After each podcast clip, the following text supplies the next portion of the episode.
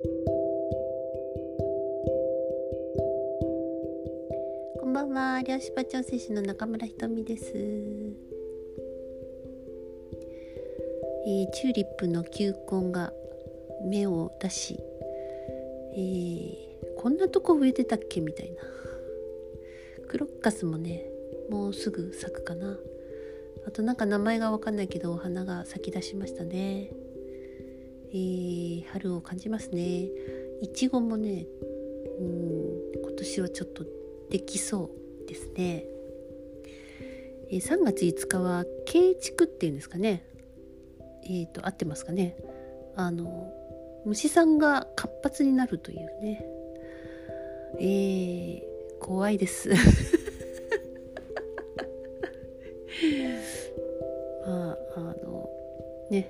土をいじってるといろんなものに遭遇しますが、えー、皆さんいかがお過ごしでしょうか、えー、今日はですねあの、まあ、ちょっとね長くなると思うんですけれども。えー、えー、と何個か前に無関心の親の話をしたと思うんですけれども。えー、そうですね。今日もねそのことなんですよね。えー、あお題決めてなかった。お題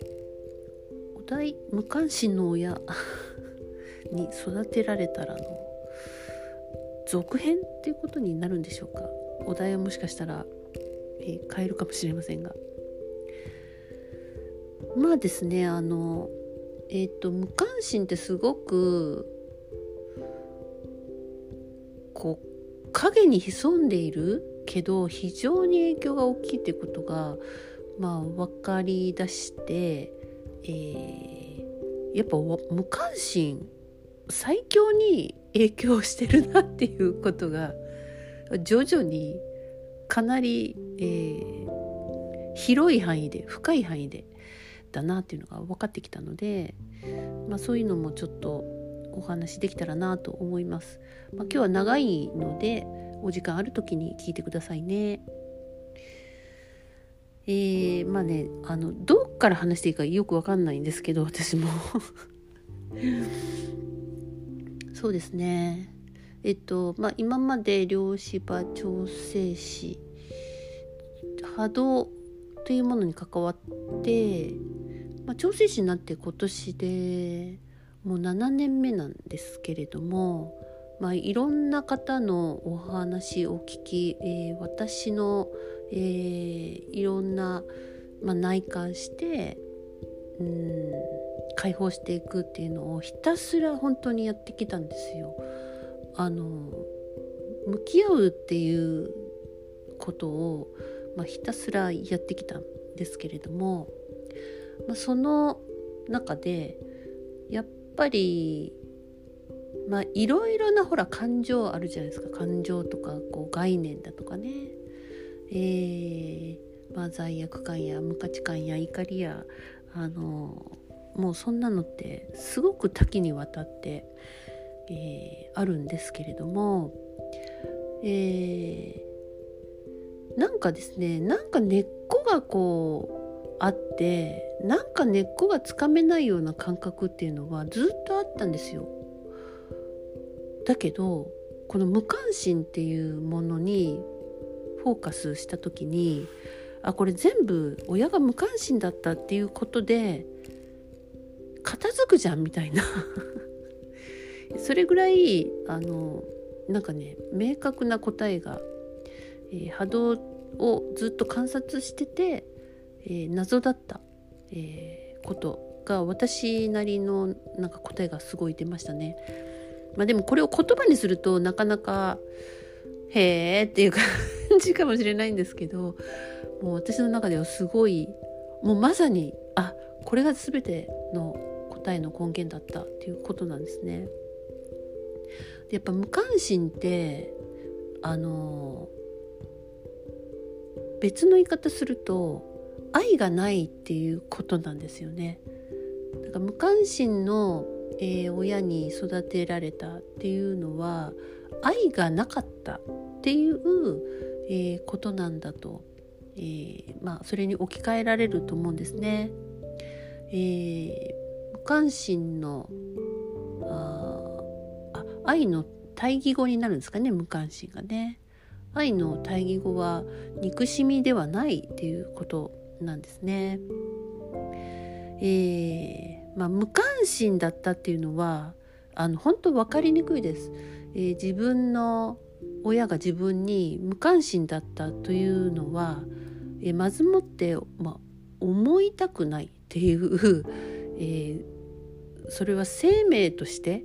えそういう感覚ってあるんですよね。だってやっぱ自分のを産み落とした人が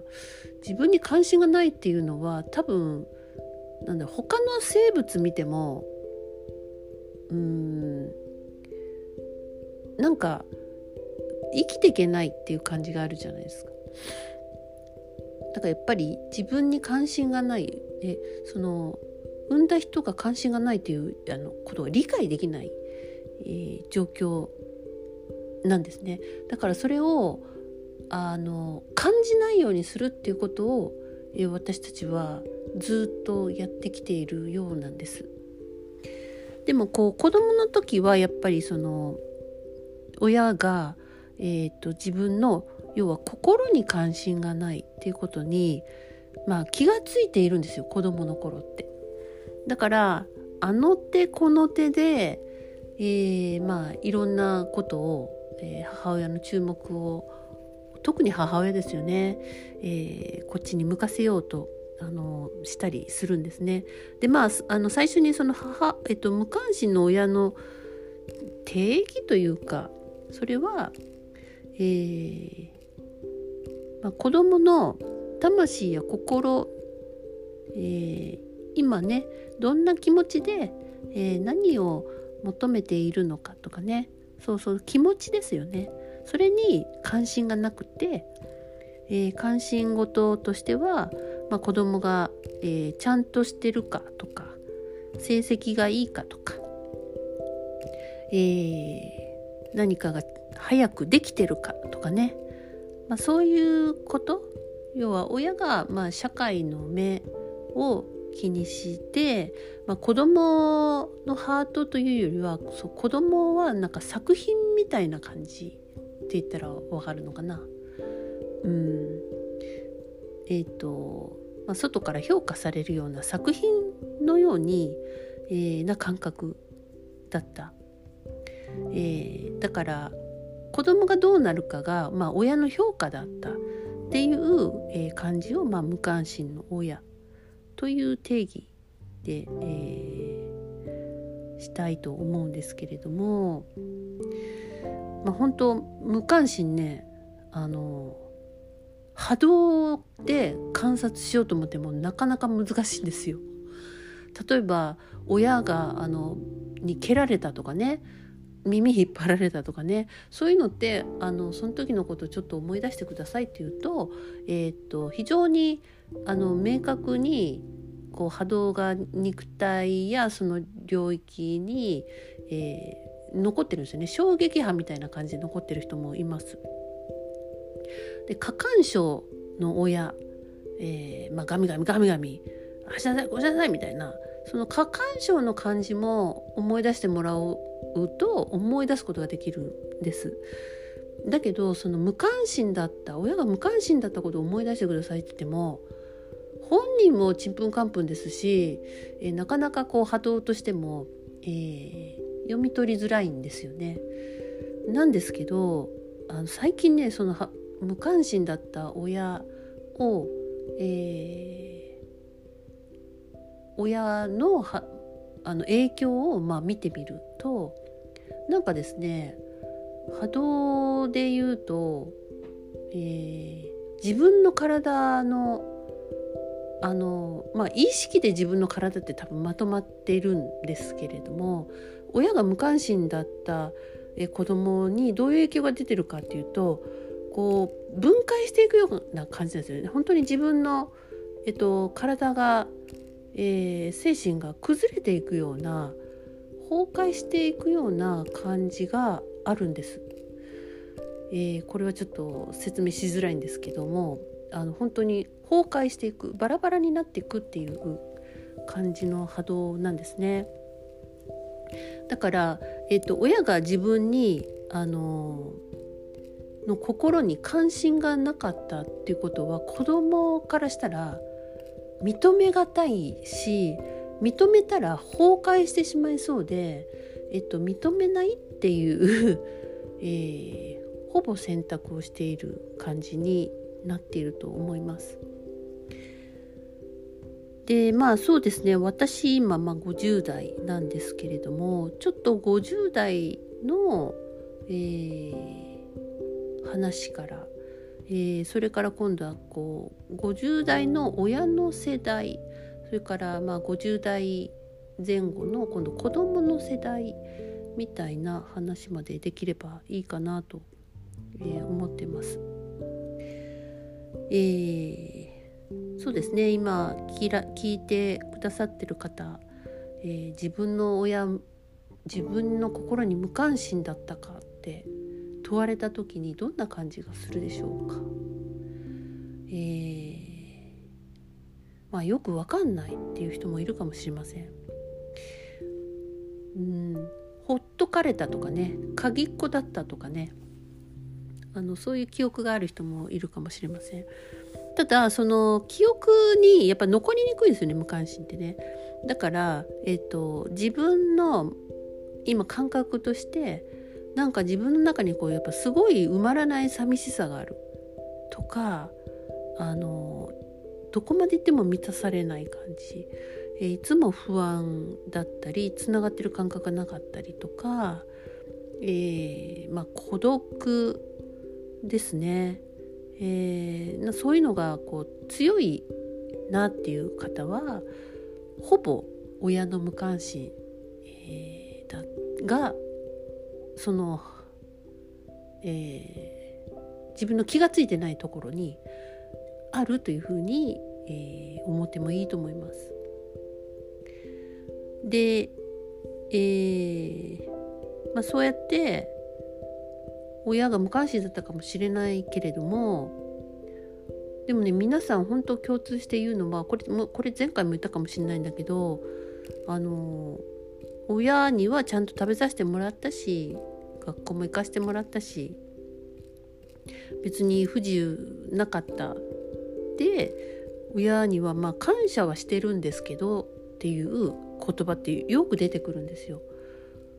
いろんな物理的なものはえー、してもらったけどなんかしてる感謝してるんですけどすごい母親に対して怒っているとか、えー、まあ、そういうのってとても多いんですよね。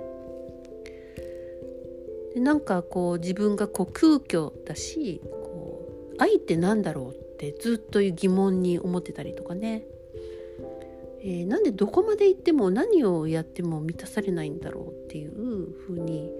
えー、なっている。あのー、感謝しなければいけないんだけどとかね、え、感謝が湧いて出てくるわけじゃなくてしなきゃいけないのにできないみたいな状態になってる人もわりかしいます。え、皆さんはあの子供の頃ですね親が無関心だったのをうすうす気づいてくるんですけれども、えー、どんなタイプだったでしょうか、えー、生まれ順によっても違ったりとかまあ兄弟がいると兄弟って絶対キャラかぶらないように子供ってするんですよ。あのなんで、えーと、皆さんはねどんなタイプだったのかちょっと、えー過去ね、えー、振り返ってほしいんですけども、えー、まあ親が自分の心に関心がないのでなんかこっち向いてくれてない感じって知ってたはずなんですよ。でえっ、ー、といい子にしてるタイプ？いい子にして親からあの認められてえっと、できたら認められるとかもっとできたら褒められる愛してもらえるんじゃないか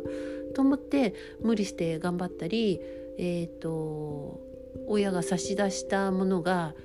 たとえ嫌でもそれを我慢して笑顔でいたりとか非常にいい子にしてたタイプ、え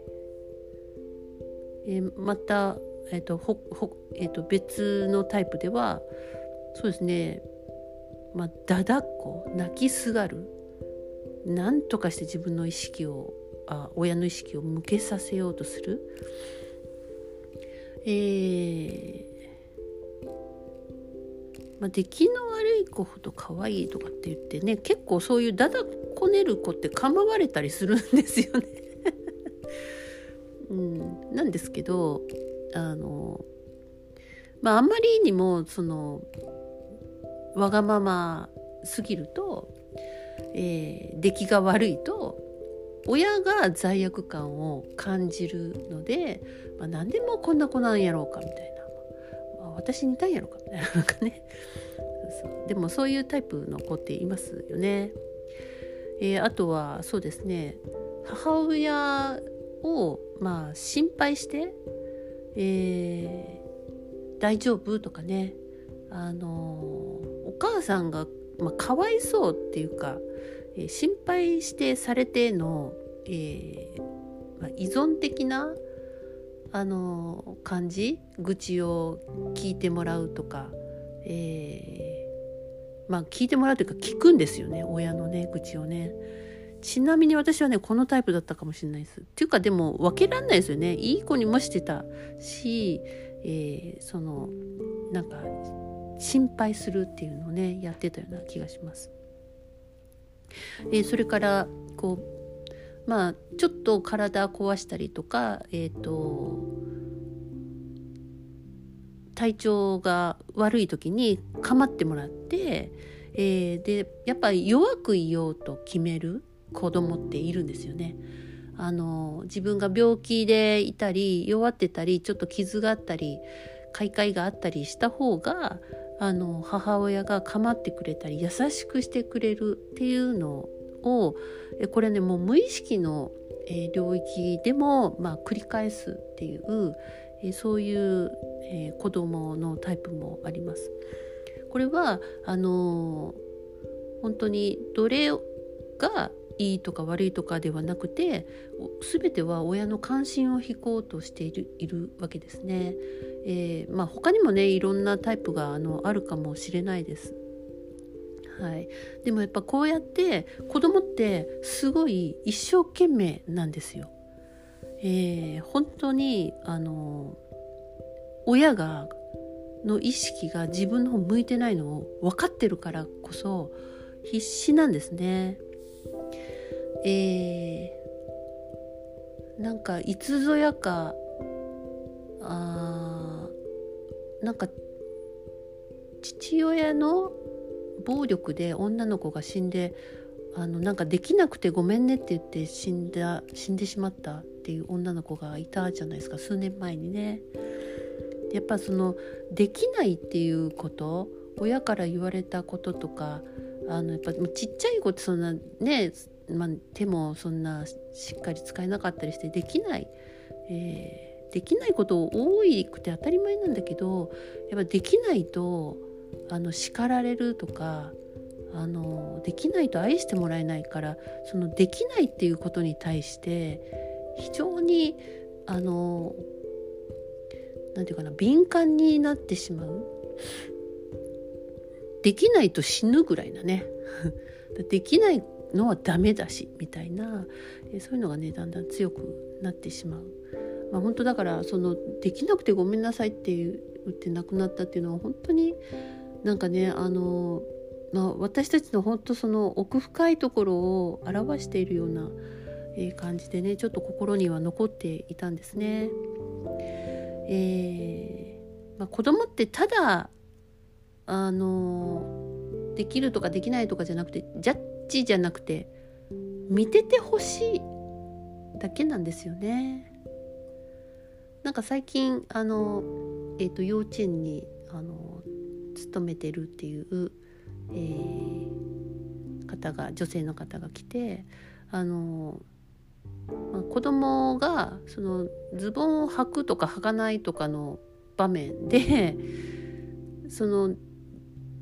やっぱ子供にさせようとするじゃないですかできるように。だけどやっぱ子供ってただ見守ってほしいだけだったんですねみたいな話をしてましたけれどもまさに本当そうで見ててほしい、えー、っていうことなんですね。だから子供って「見て見てお母さん見て見て」って言うじゃないですか。きっとあなたも言ってたと思います。見てほしいです。意識という意識は愛なので意識を僕に向けて私を見てって言ってでお母さんが喜んでくれると自分の存在っていうのがとってもハッピーになるんですよねお母さん幸せにしたいのにお母さんなんか全然違う方を向いてだから子供は一生懸命あのいろんな巧みなね子供なりの、えー、知恵を使ってやってたんですあなたもそうだったっていうことなんですね。えー、ここまで聞いてどうでしょうかね。まあ、だけど本当あの他の親が無関心だっていうことを認めるのは生存に関わってくることなのでえー、波動でもね崩壊していくような感じっていうのはあの感じましたけれどもやっぱり、うん、認めがたいんですよねありえないありえない。だけどだけどなんか家族でっていう単位でいた時になんか家族の中も殺伐としてたりとかあの家族を見てても心のことを気にしていないで生きている、えー、お父さんお母さん見てもおじいちゃんおばあちゃん見てもなんか一番大事なところってなんで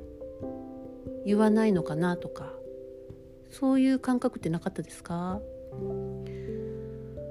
えー、まあなんか例を挙げないと分かんないと思うんですけども例えばそうですね父親がめっちゃくちゃあの怒る昔の昭和の父親ってなんかめっちゃ怒ってませんでした？すぐ。ねで「えなんでなんでこうしなきゃいけないの?」って言ったら「いいからやれ!」とか言ってなんか理由がないわけですよ。で子供に対してこうやってこういう理由だからえっ、ー、とこれをしてほしいんだけどどうかなとかそういう優しい感じじゃなかったですよね。いいからやれって言って文句言うなとか逆らうなみたいなねそうって言ったらそうなんだみたいなあの全くもう本当に理由がないわけですよ。で、えーと、その怒りや怒号や、まあ、暴力などに対してそのやっぱ母親もそれをこう黙って見ないふりしているしあの家族がチーンとなってそのえなんで理由を言わないのとかお父さんあの家族にちゃんと理由を言ってよとかえお父さんどういうそれ気持ちで言ってるの？とかっていうことを家族で話し合ったりしませんよね。うちは少なくともなかったです。あでそうやってなったらそうやってもう従うしかないとか何て言うのかなみんなが目を合わせない感じであの静まり返ってしまう。冷めた空気になる。でこれに対して何もいいの？こんなんでってあの思ってた時を私もね思い出しました。それとかあの批判するえっとバカにするとか非難するとかを、まあ、家族でやりますよね。もうあんたなんかもう何やらしてもダメやけとかほんとこの子はつまらんけとかなんかもう方言入ってるかもしれませんけど なんかそういうのばっかりダメ出しばっかり、えー、して、まあ、いじめる感じになっちゃったりとかね。あの一人いじめられる人がいたらあとは平和だみたいなのとかえそれって何なの？みたいな。家族ってえこういう関係性なの？とかね。思ってたんですよ。でこのままみんなが怒って部屋に閉じこもったままでこれでいいの？みたいな。で次の日になったら何事もなかったようにあのご飯食べて行ってきますみたいな。だけど全然笑顔はないみたいな。気持ちに触れない。それって家族って何なの？みたいに少なくとも子供の時はね思ってた。もうずっと忘れてましたけどね。うんで家族が誰かが元気がない時もあのそんなそんなしけた顔するなみたいなお前だけが辛いんじゃないみたいなことを、まあ、言われたりとかね何て言うのかな元気がないから「どうしたの?」とか「なんか辛いことあった?」とかねあんまり聞いてもらえてない人も多いんじゃないかなと思います。そうやってそのまあ思いやるとかあのなんか温かい空気感っていうのが、えー、家族で感じられなかったっていう人は非常に、えー、多いようなんですね。結局やっぱそれは一番大切な気持ちとか心に触れない触れちゃいけないし触れないんだよっていうような空気があったんですね。なんでだんだんそれは何でなのどうしてなのって聞いてたのもあまたかみたいな感じで、えー、スルーするとかえっ、ー、とまあこの間よりマシかとか あの、まあ、そんな感じにまあ無関心になってくるんですよどんどん。そうやって無関心って、えー、じわじわ根付いてくるんですよね。でそこにはやっぱりなんかモヤモヤするその気持ちの抑圧だとか私はこれは嫌だったとかその言えない感じ本音を言ってはいけないんで本音を隠したり抑圧したりっていうパターンがもうできていくんですね。でこういうものが非常にあの気持ちを重くしたり、まあ、臓器を傷つけたりとかね、えー、することになります。えー、やっぱそうなってくると今度何も言えないし言っても分かってもらえないし、言ったところでどうせダメでしょみたいなね、えー、そんな感じになったりしますそうすると何かあっても事後報告とかね、えー、親に対しても事後報告になると「なんで早く言わんかね?」って言われたけど「いやどうせダメって言うや」みたいな そんな会話に、えー、なったりしてませんでしたでしょうか。今までのお話を聞いて皆さんどう感じたでしょうか？ちょっとお水。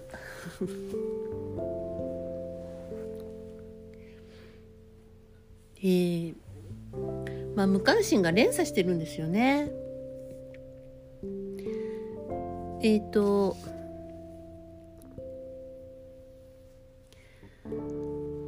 まあ、私たちの親たち親たち。親たちの世代。まあ今でいう、まあ、70代80代ぐらいですかね。えー、まあ、その人たちに育てられた、えーまあ、その人たちの世代ももう無関心だったっていうことなんです。で、えー、私たち今まあ50代前後も、え、子育てしている人が多いと思うんですけれども、なんか子供にあののことちゃんと見たいんだけど親がしつけてたように厳しくなってしまうとかあの自由にしていいよって言いながら規制しているとかねあのそういう感じになってる人も多いかと思います。でその、えーまあ、70代80代、えー、ぐらいの親たちえー、の時っていうのは、まあ、どんな時代背景があるのかなってやっぱり見る必要があると思うんですよね。でその無関心になる要因としてはやっぱね戦争ってすごい関係あったと思いますね。えー、戦争、まあ、原爆落とされた国ですよね日本ってね。でえー、まあ、今780代ってなったらその戦後すぐ生まれたとか、まあ、戦争中だったっていう人もいるでしょうし要は戦後の本当あの何もない時物がない時、えー、だったと思うんですね。終戦を知ってる人も、えー、いると思うんですけれども、まあ、やっぱり敗戦国なんですよね。はい、敗戦国ってやっぱり屈辱的だったり敗北感が非常に大きかったり、原爆を落とされるっていうのはあのま存在をこうひどい形で消されようとしたそのま残虐さとか、ま、悔しさ大きな怒りやその恨みとかね復讐心とかね、まあ、絶望もしたでしょうし、まあ、そういう中から、えー、本当に、まあ、血眼になって働いたんだと思います。えーまあ、その前の世代だから私のばあちゃんたちの世代とかは本当働くしかなかったって言って言ってましたもんね。で、えーとまあ、今780代の人もその戦後のものがない時、えー、から、まあ、物質的豊かさの時代に突入していくわけです。まあ、ここから復興していくんですよね。えー、まあ原爆落とされたけど反米にならず、えー、アメリカナイズされていくっていうのがちょっととても不思議な感じなんですけれども、えー、親たちその780代の世代、まあ、まあ大変だったとは思います本当に。あの物がないんですから。えー、でまだなんかね何だろう家族がこう複雑だったり、えーと、とご家さんだとかでっち奉公だとか なんかねそういう話ってなんか昔の人よくしてたんですよね。えー、おしんとかもありましたけれどもまああんな感じで、えーと非常にこう寂しいえー、物質的にも寂しいしそのやっぱり構ってられない子供に構ってられない子供は働き口だった、えー、時代も結構長かったようなんですよね。まあ、そんな中、えー、だんだん物が豊かになってくるんですね。そこから。高度経済成長になっていくわけですけれども、まあ、この心じゃなくて今度物がお金が、えー、重要になってくるそれが価値があるっていう時代に、えー、入ってきてやっぱこの時にやっぱ一番大切な心とか魂冷静から目をそらすという何らかの意図があったと思います。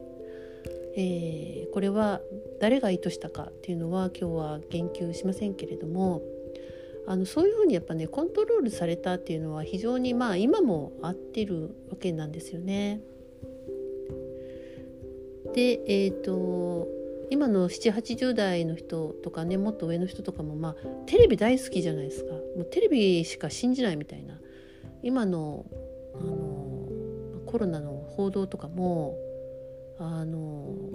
しっかり見てしっかり信じてますよね。あれってやっぱりそのものがない中からそのテレビっていうものが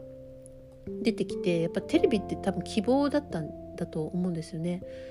えー、とっても楽しい番組が出てきたりとかやっぱ夢中になってその時のなんか「わあテレビ楽しい」とかあのどんどん進化していく感じがやっぱその喜びとして残ってると思います。えー、脳はあ大脳中脳は特にこうなんていうかな報酬系のホルモンで生きてるんですね。だからあの年は取ったとしてもこういうなんてもうテレビラブなあのテレビから得られたその報酬みたいなものを今もつけてあの見るっていうのは得ようとしているそれはもう無意識ですけれどもそういうところがあるんですね。で、えーと、親の世代はあのまあ、映画とかファッションとか音楽とか新しいものがどんどん入ってきた世代でもあります。エンターテインメントも今までにないものになったりとか、まあ、新しいものに、えー、どんどん意識が向いていくんですよね。ビートルズとかもそうでしょうし、えー、急速に、えー、経済が発展して、えー、そんな中でやっぱ自分たちも急激に立派になるように見せなければいけなかった、えー、ちゃんと立派な大人にね、えー、ならなきゃっていう、まあ、脅迫観念もあったのかもしれません。えー、核家族化になってねあの母が家で育てて、えー、父は会社に行くみたいなねまあ、こういうところから非常にあの助け合いではなくて本当に何て言うかな仕切られた中で、えー、母親が一人で育てないっていうところからあの、まあ、苦しさがすごく出てきていると思うんですよね。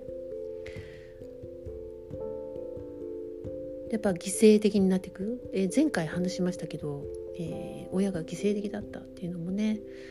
まあ、こう全部やんなきゃいけないとかちゃんと育ててないととかちゃんと稼がないととかね、えー、ちゃんとね社会に対して恥ずかしくないように迷惑かけないようにっていうのってめちゃくちゃ強かったりしますよね。まあ、こういうものが、えー、と非常にあのうん大きくなってきて、えー、どんどんね心から離れていくあそんな感じだったんだと思います。まああの私ですねあの銀行に、えー、勤めてて、えー、貸付係をしてる時にちょうどバブル期だったんですよね。えー、日本人ってその原爆落とされたのにアメリカナイズしてアメリカウェルカムだって思ってたけどあのバブル期の時にやっぱりアメリカの、まあ、ニューヨークとかのビルを爆買いしてたんですよね日本人。やっぱすごいなんか成り上がるみたいなねあのそういう空気感があったんです。あのその時にやっぱ思ったんですよね日本人ってあの表面アメリカ受け入れてるようでやっぱ相当復讐心みたいなものってあったんだなっていうふうにねあのアメリカの何て言うのかな。あの経済大国のビルを買うとか上に立つとかね。なんかそういうものっていうのはそのバブル期に感じたことがありました。でやっぱり行き過ぎたんですよね。あのお金物を追いすぎて、えー、もっともっととなって、えー、どんどん、えー、物質物質に価値がありお金に価値がありお金がないと価値がなくて、えー、いい家を持って、えー、出世してみたいなね、あのー、やっぱそういうところばっかりに、えー、なっちゃったそっち側も勢いついちゃったっていうことだと思います。でも本当まだその昭和のえーまあ、私が生まれたのは65年ですけれどもその辺りっていうのはまだあのまだっていうか今もあると思いますよ。あの親親をねあ親がやっぱり物がなくて大変そうだったから親をこう豊かにしてあげたい物質的に豊かにしてあげたいっていう気持ちはすごく、えー、あったと思います。この間ですねちょっとねあの、時代背景を見てる時に私が生まれた1965年昭和40年ですね。えっ、ー、とね「酔いと負けの歌」っていうのが出てるんですよね。三輪明宏の。皆さん知ってますか？なんかあの一度 NHK であったんですかね「紅白で」えー、これは三輪さんの作詞作曲なんですね知らなかったですけど、えー、自分のまあ、小学生の時の、えー、風景を歌にしてるらしいんです。だから多分昭和50年とか55年ぐらいの風景だと思うんですよね。で、えー、その時まあその「酔いとまげの歌」ってあの歌詞をね調べたら分かりますけど「あの父ちゃんのためならえんやこら」って「母ちゃんのためならえんやこら」「子供のためならえんやこら」みたいなそんな歌ですよもうあの土方で働くっていう、えーと、母ちゃんもあの泥だらけになってあの汗水垂らして歌いながら一生懸命働いてるっていう。で、えーと、その三輪明宏さんはちっちゃい時にその酔いと負けの子とか言っていじめられてでもその泣きながら帰ってお母ちゃんに慰めてもらおうかと思ったけど母ちゃんが働いてる姿を見たらそんなことが言えなかったみたいななんかそんな内容でした。はい、だからすごくその親を助けようとかあの親も大変だったからあの自分も頑張ろうみたいなものもねすごく強かったんだと思います。まあ、そういう中からだんだんその物質のうーんなんだろう気違いになっていくみたいなね。えそういう時代だった。でだから私たちのその、まあ、今の7080代ぐらいの親たちっていうのはまだ物があの働けば物が手に入るしあ経験なくても電気屋開けば結構売れるしとか 何ですかねファッションも新しいものとかでねなんかなんだろうおしゃれナウとかそんなお店とか できませんでした？街角に なんかそういうなんかちょっと商売しても儲かるみたいなそういう面白さってあったと思うんですよ。だからその親たち父親たちはなんか幸せだったのかなって思ったけどその時代はその時代で面白かったのかもしれないですね。まあ、でもその欲が止まらなかった。えー、で今の例えば、ま、50代ぐらい私たちぐらいの世代っていうのはそのやっぱ社会に対してあの恥ずかしくないような人間になってお金を稼がないといけないみたいな、えー、ていうの？お金ある人と結婚しなさいとかも言われてましたしなんだろう。あ、まあ、そういうこう外側からどう思われるか周りがどう思われるかをいつも気にしなさいっていうふうに育てられすぎて、えー、全く心を、えー、見ることをしてこれなかったんですね。はい、だから、え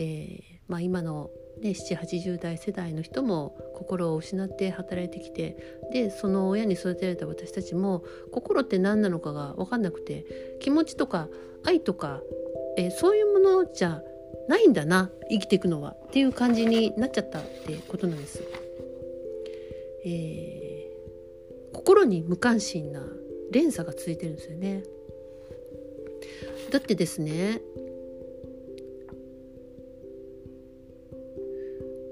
だってですねなんかあの今780代世代の人とかってえー出産？あの奥さんの出産に立ち会う人とかほぼいなくなかったですか？そんな子供が生まれるぐらいでっていうふうにあのいやそういう空気でしたよ。はい。確実に。うん、で女房子供が泣いたぐらいでとかあの、まあ、そそ出産に立ち会う夫はなんか弱っちいみたいなね。あのそんな感じのえー、世の中でしたね。そんなことよりあの金とか不動産いくら持ってるかとかね。まあえげつないえげつなかったです。あの銀行いた時も本当えげつねえなって思ってましたね。どこまでどかどこまで金の亡者になるんだろうっていうふうに、えー、冷めた目で見てました。あのテレビ CM ではね24時間働きますかとかねあのリゲインですかね。恐ろしいです。そういうのって本当に時代をねよく、まあ、表してませんか？まあ、女性のね地位も低くてそのまあ男尊女卑っていうのは今もまだあると思います。給与も低いしね子供産んだらなんか使えないとかあの女はヒステリーだとかね何もしきらんとかね男を立てとけみたいなまあそんな時代だったんですよね本当に。うんだ心とかなんか女性女性が大切とか家に帰ったら尻に敷かれてる人はいっぱいいましたけど なんか女性を大切にする社会とか子供をの存在が大切だねっていうふうに言ってはいてもその空気感はなかったです。子供の存在っていうのはまあもう何も分からんし弱いし親が全部してやらんないかみたいなねまあ何もできんとか金がかかるとかねしつけないかみたいな勉強さえしとけばいいみたいな、えー、甘やかしたらつまらんみたいなね、まあ、そんな感じでしたよね。そんな時代、えー、なかなか殺伐としますよ。やっぱね家族。だからえっ、ー、とまあ今その50代前後の50代60代ぐらいの人に育てられた今度まあ20代30代ぐらいの世代の人とかもあの親がうーん心が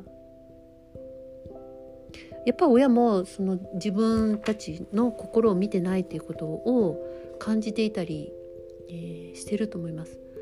でまた同じように育ててしまうっていうことでこの罪悪感がね非常に、えー、まあ、罪悪感がすごい連鎖してるんですよねこういう感じでね。なんか無関心っていうのは本当に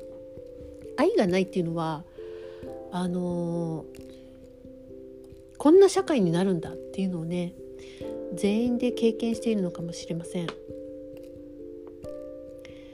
えー、あなたは今どういうパーソナリティを持っているでしょうか一番あれちょっと待ってください。セグメントが60分までになってますね。えー、時間がチェックするのをお忘れなくあとあとじゃあ10分ぐらいですね、えー、一番大切な心に触れて育つことを知らなかった、えー、親もそれを分かってなかった。だから、えーと、自分の一番大事なものってやっぱスルーするんですね。心とか気持ちとか、えー自分を大切に思えなくて何がしたいのか何が好きでどうなりたいのかもわからない。なぜこうなのか自分が何なのか何をやっていきたいのかわからない。みたいな、えー、感覚がある人がもうたくさんいるかと思います。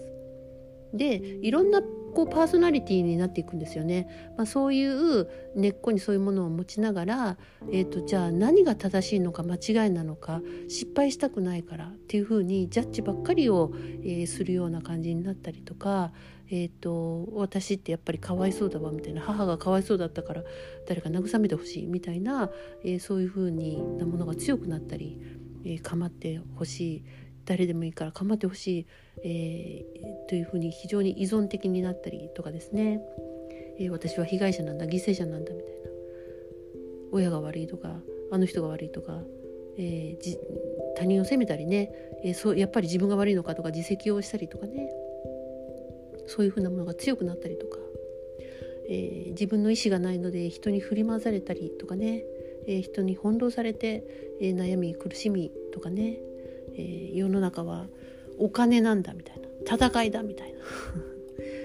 損しないようにとかねただでもらおうとかね搾取することばかりを考えるようになったりとかね。それから人をまずまあみんなに合わせる日和見的で自分の中身が薄いなみたいな長いものに巻かれててえでも私って何してきたんだろうみたいなこととかね。あとはそうですねもう自分もあ誰も助けてくれないから全部自分でやんなきゃいけない。やんなきゃいけない。私がするしかないみたいに非常にこう何て言うの過剰に責任を背負う、うん？えー、誰も助けてくれないっていうふうに、えー、決めつけてしまっちゃったりとかね、まあ、強がっちゃってね。まあ、だからこう無関心がいろんなパーソナリティを作るんですね。えーまあ、これは個性といえば個性なのかもしれませんけど非常にネガティブに傾いて自分でも苦しくなっているものだと思います。だからそういう自分がなんかあの非常に偏ったところがあったり複雑化しててあの面倒くせえ自分になっているとしても責めないでくださいその無関心愛がないということがこういう複雑な社会分からなくしてしまうような社会を、えー、作ってしまう。自分の中も分かんなくなってしまうっていうことを、えー、だったんだみたいな。それをまずね理解するとむやみやたらに、えー、自分をまた責めたりとかしなくなると思います。で親も大変だった。じいちゃんばあちゃんも大変だった、えー、本当に、まあ、こういう時代に大変な時代によく生きてきたなと、えー、自分も今こんな複雑になって、えー、非常に制限のある社会でよく生きてきたなっていうふうにねあのねぎらいの方に変えてほしいと思います。えーそうですね。親の無関心あったかもしんないなとね、えー、思うかもしれません。あなたが嫌いだったんじゃないんですよ。本当知らなかったんですよ。愛というものをね。えー、しつけという虐待だった昭和の時代ね。ちょっと悲しいですよね。うん。まあ、悲しいんですけどもこういうことを知ってえー、ちょっと頭が整理できて、えー、むやみに自分を責めなくなったら、えー、じゃあどうしていこうかなっていうことだけだと思います。まあ、無関心。自分に関心が向かなかったっていう中で育ってよく命をつないできました。その中で今から自分が今度自分の心に関心を持っていくっていうのはえ非常にね大切なことだと思います。自分の心に関心を持つってどういうことなんだろうっていうところからでいいと思うんです。でそういうふうに自分の心を大事にしたり気持ちを大事にして、えー、もっと知りたいな自分を分かりたいなとか、えー、そういう気持ちがあればそっちの方向に必ず行くんですね。少しずつでも必ず分かってきます。で自分の今子供育ててる方もあの子供の心に、えー、関心を持つっていうのもちょっと練習してみてください。で子供はあの心に関心を寄せると子供はちゃんとあのお母さんの心とかにもねお父さんの心にもあの関心を寄せてくれてます。あの彼らの方が本当にとても純粋です。えー、そういう意味であの大変な時代でしたけれども今からはねあの自分の心に関心を持ってで自分が自分に意識を向ける愛を向けるっていうのはやっぱり、ね、一番必要なことなんですよね。でその塊が家族になればみんなでえー、家族が今どういう状態なのかとかあの押し込めてないで話す場を作ったりとか、えー、いろいろな,、えー、なんて本音をね話せるようなそういう家族が増えたら本当に平和っていう風になっていくと思うんですね。家族単位が壊れたことでやっぱりこの何て言うのかな幸せ感を感じない、えー、社会になっているんだと思います。まあ、ジャッジではなく本当ねジャッジ癖がついてる人も多いと思うのでジャッジではなくて本当に見守るっていうことなんです。ああ私って今そうなんだねみたいなねなんで私ってこうなんだろう？ではなくてああこうなんだね。これがなんか嫌なんだね。とか嫌いなんだね。とかね。これをしたいんだね。とかね。えー、なんか理由があるんだね。OKOK みたいな感じで、えー、寄り添うって何だろう。みたいなね、えー、ご機嫌で過ごすってどういうことだろう。っていうことをうん実験していってください。今からあの楽しい実験だと思います。今までは非常にネガティブな、えー、まあ親の考え社会の考えを採用して生きてきたけれどもそうじゃなくて今からはもっと、えー、自分を作った大元って必ずあるじゃないですか。親が作ったで親も、まあ、人間というものを作った存在っていうのは必ずありますよね。えー、そことつながりが切れてるわけではないわけです。私たちはその神の側面というものを持ってこの今の物理社会に生きているんですね。えー、なんで自分の中にいくらでも、え、答えがあるってことをどうぞ知ってください。無条件でね大切にしてもらうことっていうのを知らないんです私たちはね。えー、だからまずはね無条件で自分を大切にする、えー、自分に寄り添うっていうことを始めてください。そして、えー、無関心のね連鎖が、えー、なくなっていくように、え、今子育てしてる方たちがもっとうん伸びやかにで子どもたちがねあの自分の心が言えて、え、自分のアイディアも言えて、えー、そういうものが話せるような、えー、社会になっていくように、え祈ってます。ああよく喋りましたわ。ということで、え皆さん長い間お付き合いありがとうございました。えーということでおしまいです。ごきげんようおやすみなさい。